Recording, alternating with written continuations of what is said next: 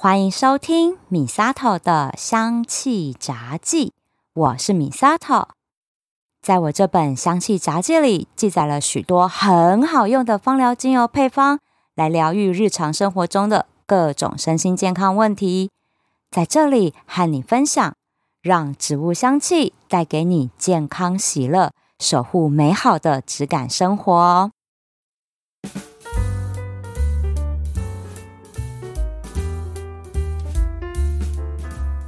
最近啊，我就在追台湾的一部戏剧，叫做《我愿意》。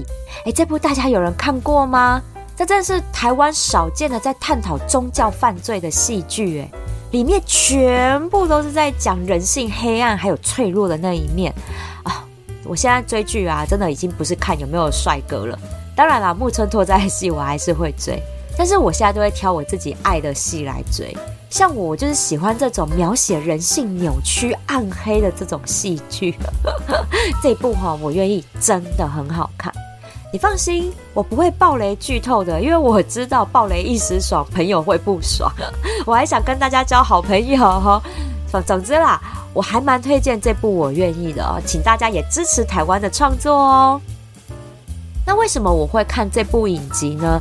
是因为读书会的一位朋友，他推荐了一本书，叫做《疗愈陷阱》。这本呢是由知名的精神科医师邓慧文，还有《我愿意》这部戏的编剧吴洛英一起撰写而成的一本书。里面就是从心理学的角度来探讨这一部心灵宗教犯罪影集，从戏剧到真实的人生，我们来看群体的动力跟疯狂的一面。书里面就讲啊，每一个愿意的背后，都藏着一个不愿意。这本书我还没看，但是戏剧真的很精彩。今天这一集，我想要从心理学的角度来分享，我们人为什么会掉进疗愈陷阱里，还有我们如何运用芳香疗法来给自己的心灵注入能量，对自己有信心，也更爱我们自己。我开始哈会对人性黑暗面感兴趣，是从国中的时候就开始了。这么小就看这些有的没的。那时候我接触到一本书，就是村上春树的《地下铁事件》一跟二，他出了两本。我真的超爱看村上春树的书。那时候看完《挪威的森林》之后，我就花了所有的零用钱，把村上的书都买回家。到现在也还是这样，他只要出新书，我一定买。我真的超爱他的书。那地下铁事件，这对村上春树还对我，我觉得影响都很大。地下铁事件呢，就是发生在一九九五年日本东京地下铁的沙林毒气案。那凶手就来自于新兴宗教奥姆真理教。村上呢，采访了六十二位的受害者，还有八位真理教的信徒，来写成这两本探访实录，也就是地下铁事件一跟二。他从两个不同的角度来探讨沙林毒气案背后没有被深入探讨的人性黑暗跟脆弱的那一面。而在这个事件采访之后，我觉得村上的所有作品几乎都带着这种新兴宗教扭曲的信念的影子，在作品里的男女主角身上建构出一个真实又带了一点违和感，却又让人沉浸其中的村上世界。而我看完《地下铁事件》这两本书之后，其实我内心是很震撼的，因为我从来没有想过一个人可以因为崇拜一个教主而去犯下这么大的罪行。那后来呢？学校上历史课的时候，学到第一次和第二次世界大战，讲到了意大利法西斯主义的崛起跟兴盛，还有德国纳粹的恐怖暴行，我就在想，在意大利的墨索里尼，还有德国希特勒。这跟邪教教主有什么两样嘞？对啊，都是非常懂得用自身魅力去煽动人群的高超演说家啊！这个我就要想要来详细讲讲这件事情，因为我长期钻研演讲的技巧，真的非常了解语言的力量有多大。只要掌握和灵活运用演讲的技巧，真的都可以成为一个领域的领导者。像在公众演说里面最著名、最具影响力的一篇演讲，就是《I Have a Dream》，金恩博士的《我有一个梦》。这个影片到现在 YouTube 都还可以观赏到，大家可以去听听。这篇演讲直接促成美国国会在隔年就通过一九六四民权法案，争取到黑人的人权。像这样子充满正向力量的演讲，我相信大家或多或少都有听过。这种激励型演讲啊是有技巧的，简单来说就是八个字，叫做说之以理，动之以情。这种演讲的目的是在特定的时间和场合之下，和观众的感受、恐惧还有期望建立共鸣。然后说明现在我们大家遇到什么困境，为什么会发生这样的状况？那现在的方法为什么没有办法解决我们的困难，造成这么大的困扰呢？最后，你们大家为什么要跟随我的想法？因为我有一个这么好的方法，这么有效的方法，可以帮助你们解决困难。只要我们大家齐心努力，一定会解决困难，拥有更好的生活。你们说好不好？好。哎，这个是不是在台湾的选举场合很常看到？不管是哪个颜色的政党，演讲套路都一样啦，真的。尤其是现在哈，说理的部分超级少，根本都是在谈感情而已啊。所以我们现在投票真的都是看对眼我就投他一票。反正不 OK，四年后再换喽啊，不然就是推动罢免，直接罢掉这样。我觉得现在台面上的政治人物啊，真的都没有当初墨索里尼还有希特勒那种高超的演说技巧。墨索里尼和希特勒真的是完全靠个人魅力得到群众支持而上台的。墨索里尼他是摇笔杆的文字创作者，他写过小说，写过新闻报道。更多是写他个人对这个世界的独特想法，所以他开创了极右派、富含民族主义思想的法西斯主义。而希特勒他更是把法西斯主义发展到极端邪恶的境界。这两个人哈，明明都非常清楚第一次世界大战对自己还有对国家产生多大的伤害跟影响。但是却利用战争后民心不稳的情形，扩张自己的势力，膨胀自己的野心，鼓吹自己的理想，让那时候生活困顿无助的人民看到一丝曙光，很像抓到那一丝希望，认为这两个人就是我们国家的救世主啊！他们只要当上了大统领、大总统，我们就可以过上幸福的日子。结果嘞，他们真的掌权了之后，没多久就爆发第二次世界大战啦。也就是这一次的经验啦。现在世界各国的领导政府都非常的注意这种极具个人魅力的领导者，彼此之间都在用国力去互相制衡，避免再一次发生世界大战。但现在看起来，好像也有点失衡的状况，因为战争一直在打。不过啦，我觉得哈，现在的世界各国的领导者真的都没有那种呼风唤雨的个人魅力跟演讲手腕了，只是在运用网络世界的行销手法，在博眼球，在赚取那个声量而已。诶，要知道哦，希特勒在欧洲呼风唤雨的时候，那时候只有报纸、广播跟电视而已，他是真的凭实力在席卷欧洲的。不要觉得那时候的人很傻哦，会被这种手段给骗。我们现代人也没有聪明到哪里去的啊，因为现在啊，具有这种个人魅力和高超演讲技巧的人很少走政治了啦。因为这种钱吼不好骗呐吼，而且还很容易被起底爆料，有没有？所以现在这种厉害的人都去哪了？都改走商业还有灵性路线。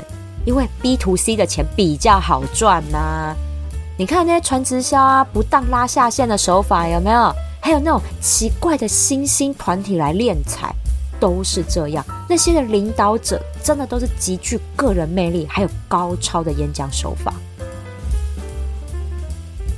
我在另外一档节目《有话直说》里，就特别解析过传直销还有新兴团体的这种话术手法。说穿了，他们全部都是用扩大人内心的那种不安跟恐惧来获得利益。你看哦，像传直销大会，永远都是热热闹闹、很亢奋、充满鼓掌跟欢呼声，呜这种，然后让你觉得到他们那里去，你就很像台上那些宝石级主管一样，可以赚大钱、过上好日子。这个就是扩大人内心对金钱的不安跟贪念。那像我愿意这出戏里面讲到的心灵团体，它就是鼓动人内心对爱的一种渴望。家人不爱你，爱人不爱你，整个社会都不爱你，没有关系。教主爱你，教主会教你怎么样爱自己的。我们要靠自己的力量静坐修炼，得到内心的平静。只要你把那个会污染心灵的金钱给奉献出来，让教主为你净化。哦，还有来参加我们昂贵的心灵成长课程，跟着教主还有学长姐一起来修行，你就可以找到自己的快乐跟幸福。是不是都走这个套路？我这样示范一次，大家应该就会知道了吧？套一句戏里的台词：哦，人哦，在飞黄腾达的时候，你对这种灵性探索啊、自我探索都兴趣缺缺啦。只有在遇到困境的时候，有一个外力能够来支撑你，让你心灵会觉得好过一点。真的，不论是邪教教主，还是藏在学校里的色狼老师。都是在我们人最低潮的时候趁虚而入，找到我们内心的弱点之后，用演讲技巧，像我刚刚示范的，放软语调，给一点温暖的拥抱，再加上一堆心灵鸡汤的话语，营造出一个感同身受的认同跟共鸣感，很像他好懂我们哦，他是跟我们站在同一阵线一样，在我们人最脆弱的时候给予心灵上的支持。然后你到那个环境，你就会觉得好疗愈、好放松，很像什么烦恼都没有了。各位，这都是假象啊！这种短暂的美好，都只是逃避现实而已，好吗？所以戏里面哈有一句超有震撼力的台词，其中一个信徒他被指责说：“你加入了是邪教，你知道吗？”那那个信徒很理直气壮的说：“对。”我就算加入邪教，也比困在地狱里好。这句话真的让我觉得很震惊，也很无奈。真的，我们人在这世界上有好多好多的压力哦。有的时候，生活真的逼着我们，很像觉得我们困在地狱里。但到底是遇到什么样的困难，会让我们用加入新兴团体这个行为来寻求短暂的解脱？我我真的得说啦，真的，这是我们值得深思的一件事情。但是话说回来，我们会落入这样的疗愈陷阱里，真的都是因为这些传直销还有新兴团体，他们的顾客体验旅程包装的非常好哦。这个哈，我在教销售课程的时候，我真的很想要拿他们来当例子，但是我因为很害怕被告或被 延上，所以我就没有办法拿这些负面案例。为什么我会说他们有非常好的顾客体验旅程？因为这些团体他们的主要目的就是要让人心甘情愿的不断掏钱出来买课程、买商品。哦，我就拿我愿意这出戏里面的新兴宗教团体来讲好了。这出戏里面我们可以看到，他这个组织的教主就跟偶像明星一样，是被塑造出来的，是被精心包装出来的。我们看电视上面那些偶像明星，他是怎么样被包装出来？然后我们大家追星嘛，就会很想去买他的周边商品啊、代言的商品等等。新兴宗教的这一些领导者，也是被这样精心包装拱出来的，都是同样一套造神的手法。而在这些新兴团体里面，他们膜拜的不是一般传统宗教里面那种看不到的神，不是。新兴的团体，他膜拜的一定是一个有肉身，而且又带着特殊能力的人类教主。而这个教主，他是至高无上的。而至高无上的教主，他会走下台来，帮你擦干眼泪，给你一个温暖的拥抱。这是虚无缥缈的神做不到的事情，而这个教主他可以这样爱你，所以就会让人忍不住的掉进他设计过的疗愈陷阱里。然后呢，在他们最便宜的体验课程里，一定会带给你一个从来没体验过的震撼和改变。然后上完课之后，会让我们每个人觉得哇，我充满了满满的正向能量，我觉得人生又有希望了。然后我在这里得到了救赎。但是回到现实生活里，困境一样没有改变呢。尤其是人际关系完全没有得到改善。甚至你原本被霸凌、被情绪勒索的，你还是继续被霸凌、被情勒，活得一样很辛苦、很痛苦。这时候就会很想要再回到那个新兴团体里面去得到爱跟温暖，所以就会再回去去参加那些课程，甚至又花更多的钱去买更昂贵的进阶灵修课程之类的，就是希望得到正向力量和自以为重生的错觉，真的就是错觉。好，我跟大家说，像我们这种懂设计课程的讲师，看到他们的课程内容就很清楚，他们这些灵修课程到底是用什么手法。很简单，就是全部都用心灵鸡汤这种疗愈话语，再加上控制人体五种感官的这种手法，让我们人在这课程中体会过以前没有体会的痛苦，还有喜悦感觉，然后在短时间内。用极端的情绪操控，让人产生顿悟的错觉，就让我们觉得我懂了，我开窍了。这一种就是这种极端的手法，还有洗脑式的演讲，才会让这些信徒乖乖的听话照做，无论他们提出来任何荒谬的要求。所以啊，像新闻里面就有爆出来过什么集体打人凌虐啊。还有和教主做人与人之间的结合，可以得到进化，这种荒谬的事情，我们一般人觉得很扯啊！怎么会凶悍吗？怎么会有这种事情？但是如果真的身在那个团体里面，你不信也会真的信，因为他们太多手法可以让你相信了。大家可以回去听我之前分享过的两集节目，一个是黑羊效应，一个是煤气灯效应。这两个心理学手法都是这类团体很常挖的疗愈陷阱。我非常推荐去阅读一本书，读完之后你们就可以看清楚这些心灵团体到底都用什么伎俩。这本书就是尼采的《查拉图斯特拉如是说》。这本书哈，满满的心灵鸡汤。真的觉得哈，那些练财的教主一定有看过这本书，因为他们把这本书里的概念真的发挥到淋漓尽致。我为什么推荐这本书哈？还有一个原因，大家如果对尼采这个人有了解的话，就会知道他是一个小时了了，长大后过很惨的人。真的，他过了三十岁之后，人生非常的坎坷。这本书是在他人生最低潮的时候写成的。他那时候把他苦痛的人生里面体悟到的一些理念，全部都写在这一本书里。他写完这本书没隔几年就发疯了，晚景真的很凄凉。这本书里面讲到非常多的概念哈，包含我们现在很耳熟能详的“上帝已死”。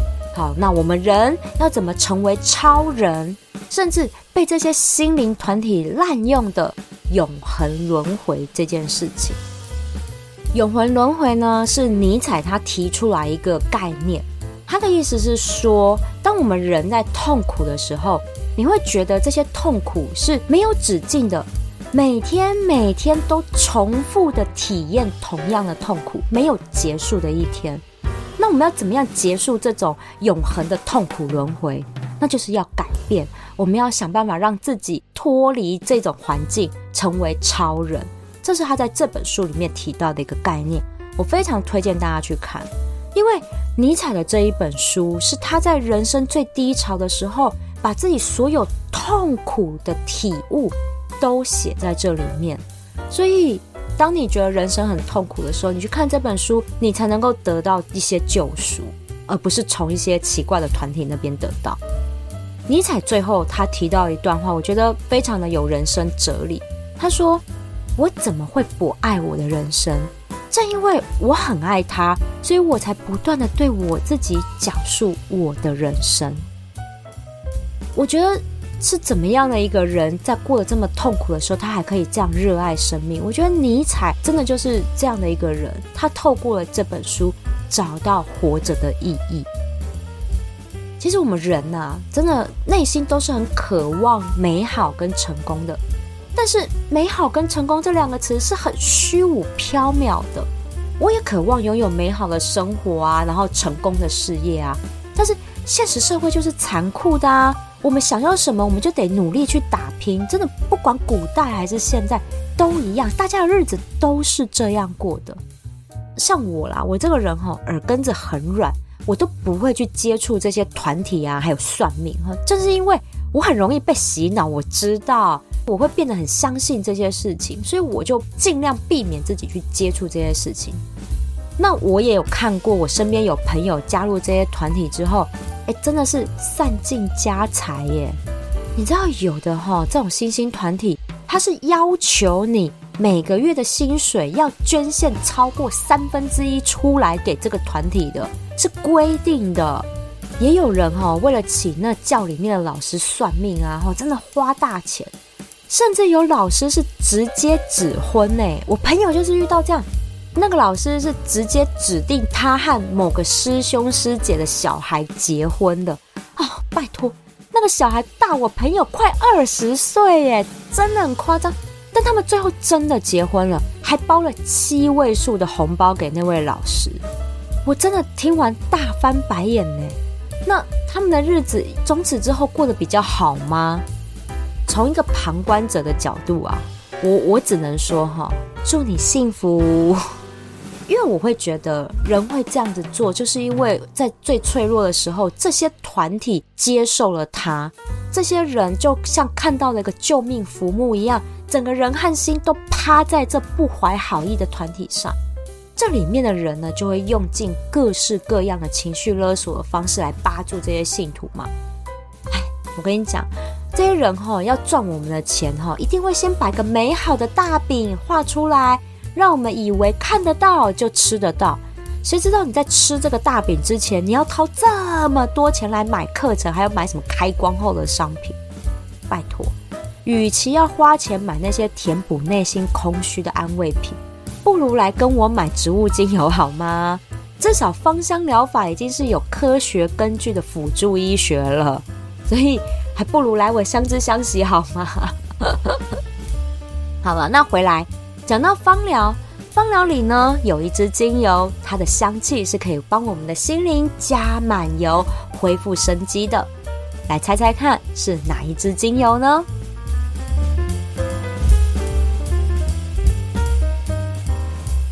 答案就是甜橙。我之前有一集节目啊，虚假愿望症候群里面有分享过甜橙。其实虚假愿望症候群和我们今天分享的疗愈陷阱还蛮像的，都是我们人自己躲到一个虚构的美好幻象里面，来借此逃避痛苦的现实生活。甜橙的香气啊，可是被太阳王路易十四称赞说，它这是太阳的果实。我们就知道这个甜橙的香气啊，真的是充满了太阳的暖心感呐。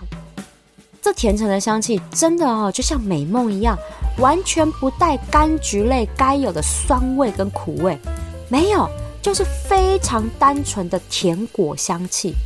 其实哈，我一开始是很不喜欢这甜橙的味道，我觉得它太甜了，甜到我觉得这个水果哦就很单纯，对。就是蠢，我接触到甜橙的时候，我就觉得它太过于天真了，就很像一个只相信人性本善的傻子一样，你知道吗？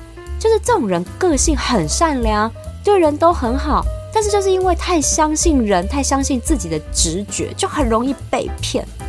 你看，像柠檬，你们会觉得柠檬很好骗吗？你光闻它的味道都觉得牙酸了，谁还会去骗它，对不对？但是甜橙就是很傻甜的一个人呢，他就算被骗，他也觉得这一次只是个意外，人性还是善良的。所以甜橙啊，他在看尽人世间冷暖之后，他还是可以继续对这不友善的世界散发出温暖的甜果香。我真的就觉得是一件很傻的事情，但是这就是甜橙的个性，这是他的使命，他要把柑橘类最甜美的一面给这个世界。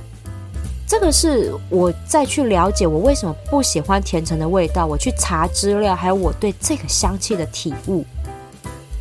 然后我也更进一步发现，我为什么不喜欢甜橙的香气，就是因为我就是甜橙个性的人吗？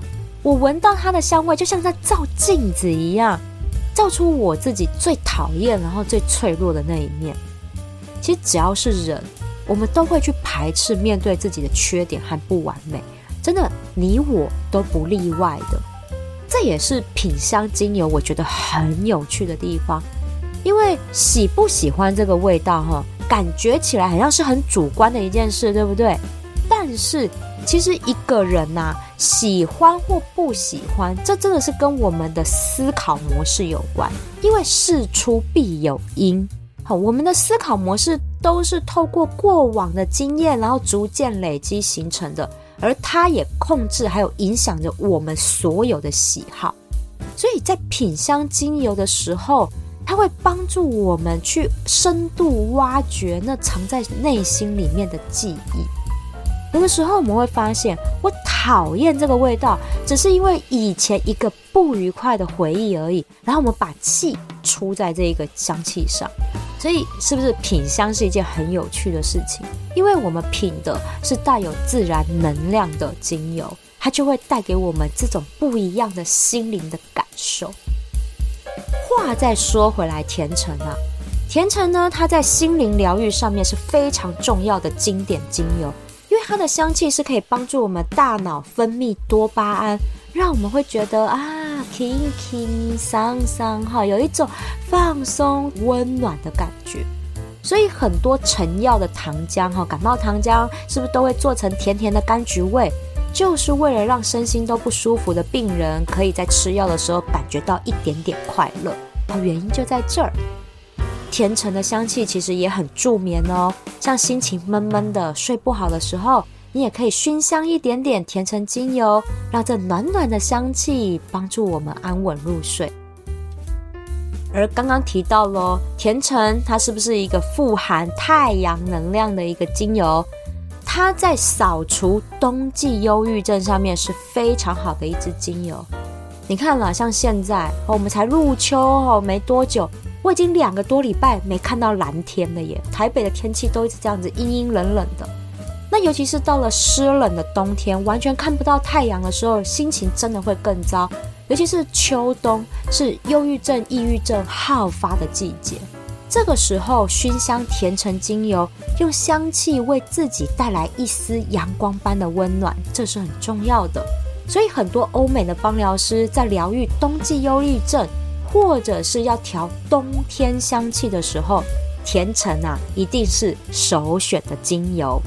所以这是甜橙，它在心灵上面非常非常有帮助的地方。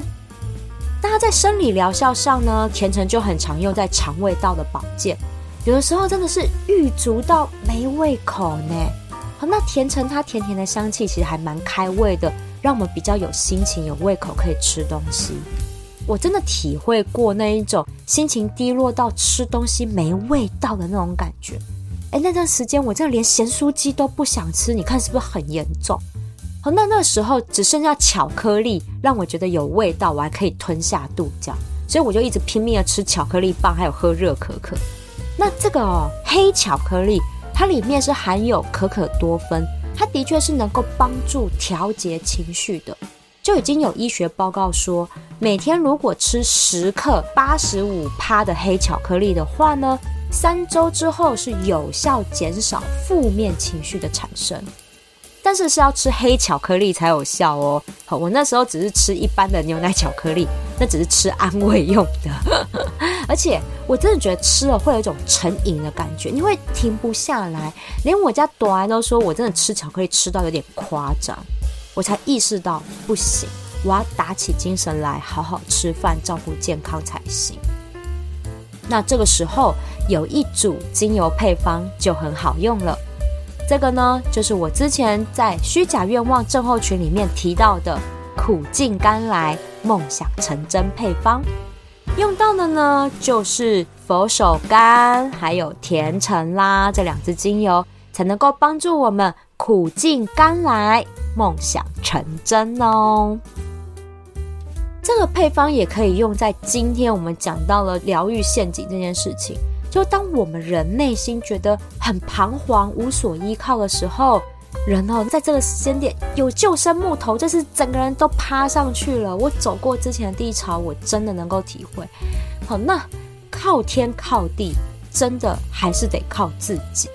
越是低潮，我们越要让自己的内心坚强起来才行。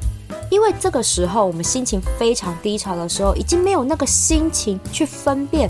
别人递过来的是救命的橄榄枝，还是要命的索命绳？因为我们在低潮的时候，真的思考能力变得很差，很容易做出错误的抉择。这个我在之前决策疲劳里面也提过这件事情。而佛手柑呢，这支精油就是可以帮助我们保持大脑的清晰、冷静做决定的一支精油。那和甜橙呢，两个调在一起，帮助我们强大起我们的内心，不要掉进去疗愈陷阱里。这个苦尽甘来、梦想成真配方，我会建议调成居室喷雾或者是随身喷雾都可以。那用百分之七十五的酒精当基底，为什么会选择七十五趴酒精当基底？是因为我们人呢，在心情不好、低潮的时候。不只是心情差哦，连身体抵抗力都会跟着低落，容易感冒生病的。所以呢，我会建议用七十五帕的酒精，可以顺便消毒净化一下空气，提振我们的防疫力。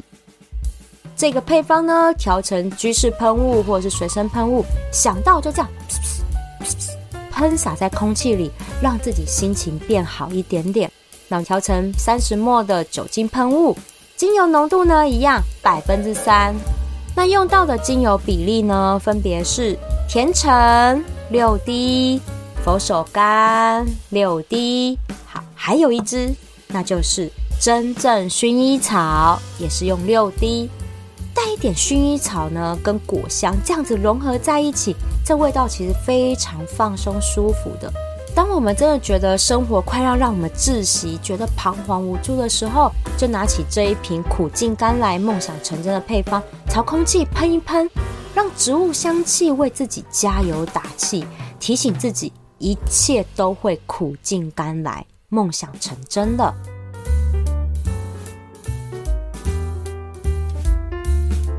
其实哈，人生啊，真的苦比甜多。如果想要常常享受甜美的幸福感，比起去参加那奇怪的团体，不如好好品香嗅吸一下甜橙精油，用温暖的太阳能量帮助自己振作起来。如果真的觉得我真的过得太辛苦，人生太痛苦了，这个时候一定要去寻求心理医生的协助，这才是心生病的唯一症结。真的不要觉得说去做心理咨商很像有病，拜托，有病不去看医生才是真的有病好吗？心生病是很正常的一件事。以前古代是没有心理医生，现在医学这么发达，寻求正规的医学管道绝对比邪魔歪道有效管用的，好吗？今天的节目呢，我非常希望大家可以推荐给身后都有一个不愿意的亲朋好友。如果他们想要脱离奇怪的团体，但是还没有找到勇气，希望甜橙精油可以给他们勇气去面对内心的脆弱和无助，用健康安全的方式站稳脚步，重新面对自己的人生。喜欢我的节目，请记得按下追踪订阅、回馈五星评价或按个赞，给我一个鼓励吧。如果想要赞助我一份好吃美味的巧克力蛋糕，支持我继续做节目，我希望你可以把这笔钱留下来，到我的芳疗品牌相知相惜逛逛，把健康带回家。米萨头的香气杂技，我们下次聊喽。